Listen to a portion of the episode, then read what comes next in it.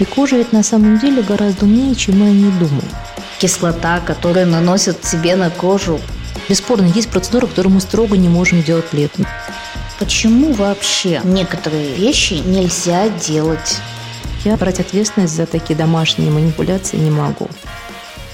Всем привет! Это подкаст «Клиника семейная». Сегодня у нас в студии наш доктор, врач-дерматолог, косметолог, кандидат медицинских наук Лапина Светлана Альбертовна. Здравствуйте! Добрый день! Светлана, мы сегодня хотели с вами поговорить про такую интересную тему, как сезонные процедуры. Потому что существует мнение, по крайней мере, о том, что какие-то процедуры можно выполнять только сезонно. Так ли это? Действительно, тренд на сезонность обоснованно имел тенденцию, в общем-то, долгие годы. Хотя вот последнее время, бесспорно, есть процедуры, которые мы строго не можем делать летом. Например, это лазерная шлифовка лица. Или это, например, ряд серьезных пилингов, типа трихлороуксового пилинга или комплексный с пировиноградной кислотой. Однако последние 2-3 года, я думаю, как раз примерно после ковида, рамки как-то у нас стали сдвигаться. То есть понятно, что если пациент собирается лететь на море, а сегодня пришел шлифовать рубец лазером, то мы ему откажем. Но если этот же пациент никуда не летит, ведет офисный образ жизни, и на даче он не загорает, допустим, пузом кверху,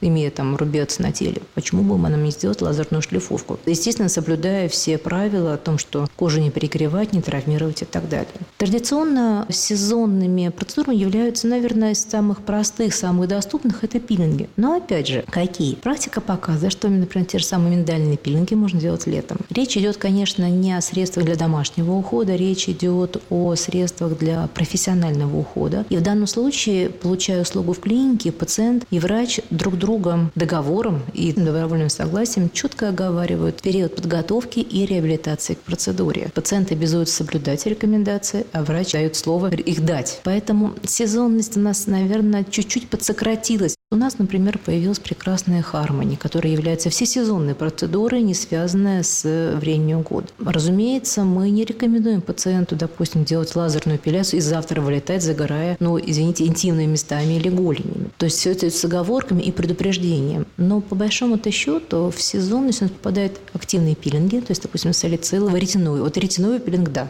он точно строгое осеннее и зимнее время, и всевозможные лазерные манипуляции, направленные на повреждение кожи, слущивание различных слоев эпидермиса. Вот там да. А вот вы сказали про пилинги, да? Скажите, пожалуйста, вы говорили профессиональная линейка. Я знаю, что некоторые девушки закупают самостоятельно профессиональную линейку пилингов и делают эти процедуры дома самостоятельно. Их можно вообще делать, скажем так, дома? Ну, во-первых, это право этих девушек у них всегда есть право выбора. Второй момент. Я предполагаю, что приобретая на радостях профессиональную линейку с высокой концентрацией кислот, к сожалению, не всегда человек-обыватель может адекватно оценить свое состояние кожи до процедуры, во время и после процедуры. И, соответственно, выполняя рекомендации, которые она прочитала в интернете, дай бог, чтобы она не ошиблась. Но я брать ответственность за такие домашние манипуляции не могу. Что касается вообще пилинга в домашних условиях, вещь хорошая, полезная но они очень разные. Это могут быть ферментно-энзимные пилинги, это могут быть кислотные пилинги. Но, насколько я помню, все маломальски серьезные компании включают относительно невысокую концентрацию кислот, в частности, про АХ или альфа-гидроксикислоты, это максимум до 5%. Здесь есть отшелушивающий эффект, бесспорно, но он идет еще и увлажняющий. Кожа становится гладкой, ровненькой, пациенты довольны. Но, опять же,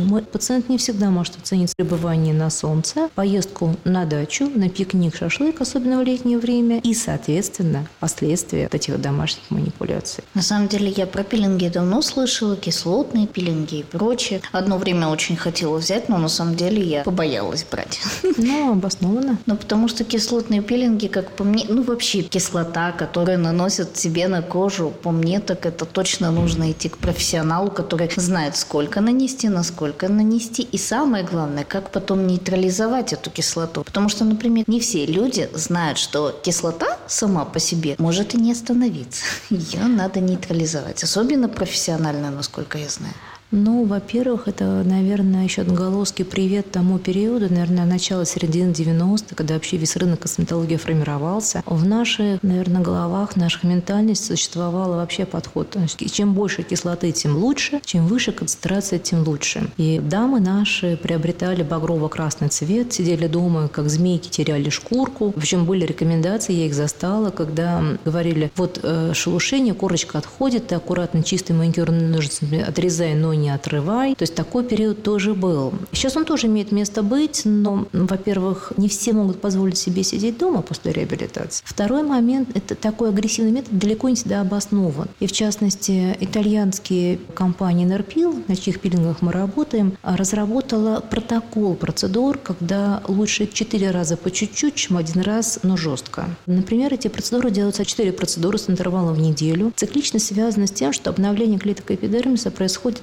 26-28 дней. Кислота распространяется по поверхности кожи и проникает в устье сальных желез, оказывая одновременно антисептическое действие, противовоспалительное и слущивающее. Особенно это актуально на коже, склонной к акне, к жирности, имеющей синюшные пятна. Эта процедура курсовая. Ретиновый пилинг обычно делается как разовая процедура, один, максимум два раза за осенний зимний сезон. Опять же, мы оцениваем тяжесть состояния, исходные данные пациента и цели, которые мы перед собой ставим. А вот возвращаемся сезонности, да, почему вообще некоторые вещи нельзя делать, вот, ну, скажем так, летом и под солнышком? Среди моих знакомых и подруг есть те, кто достаточно активно ходит к косметологам. Так вот, я вот как бы как человек несведущий, абсолютно, всегда интересовалась, и мне всегда было интересно, чем вообще по сути отличается летняя процедура от осенней процедуры. Ну вот в чем вообще по сути запрет, почему нельзя? Репаративные или восстановительные процессы кожи, они строго индивидуальны. Зависит от фототипа кожи, от наследственности, генетических особенностей, сопутствующих заболеваний. И кожа ведь на самом деле гораздо умнее, чем мы о ней думаем. Так вот, любые процедуры, связанные с повреждением эпидермиса или верхних слоев дермы, это уж совсем на этапе шлифовок, и требуют определенного периода восстановления. Дело в том, что в ответ на любое механическое повреждение, первыми, кто реагирует на наше повреждение, отдельных клетки меланоциты, расположенные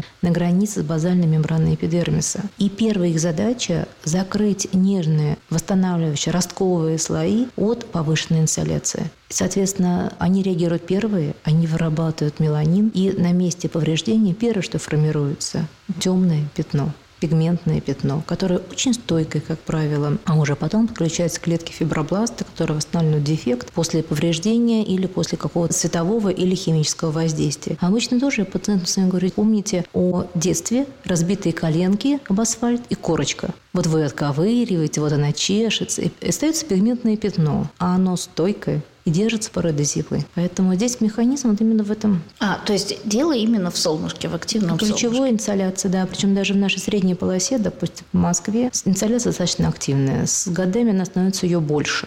Несмотря Поэтому... на то, как у нас там все говорят, что солнца здесь не хватает. У нас есть дачи, у нас есть пикники, у нас есть шашлыки, есть парки, слава богу, зоны досуга тоже. Есть утренний спорт, утренние пробежки, прогулки с собаками. То есть это в любом случае инсоляция. У меня, кстати, есть такой шрам с детства. Я сковырнула, mm-hmm. тоже активное лето. И у меня, кстати, до сих пор не прошло. Эта пигментация самая стойкая, потому что солнечные лучи, попав на поврежденную кожу, да, на свежеактивный периодизонный роста меланоциты среагировали первые. И это то пятно, которое, к сожалению, в перспективе достаточно сложно поддается коррекции. А если, допустим, происходит такой случай, что кто-то решил дома использовать к примеру, домашний пилинг, либо некомпетентный специалист в каком-нибудь, я не знаю, кабинете, где-то там без лицензии сделал человеку на аппарате, летом по ушам проездил человеку, сказал, можно. И вот человек сделал, у него случились вот эта пигментация. Что-то мы можем сделать, как-то мы можем это исправить. Ну, во-первых, таких пациентов мы видим. Радует то, что мы видим в целом их меньше. С годами народ все-таки вот эта образованность растет и как среди специалистов, так и среди пациентов. Доступность информации открыта. Наверное, здесь мы будем решать по ситуации, потому что зависит, опять же, повторюсь, от фототипа человека, от его образа жизни, от давности существования пятна, от его размеров и тех процедур, которые были проведены уже для его коррекции.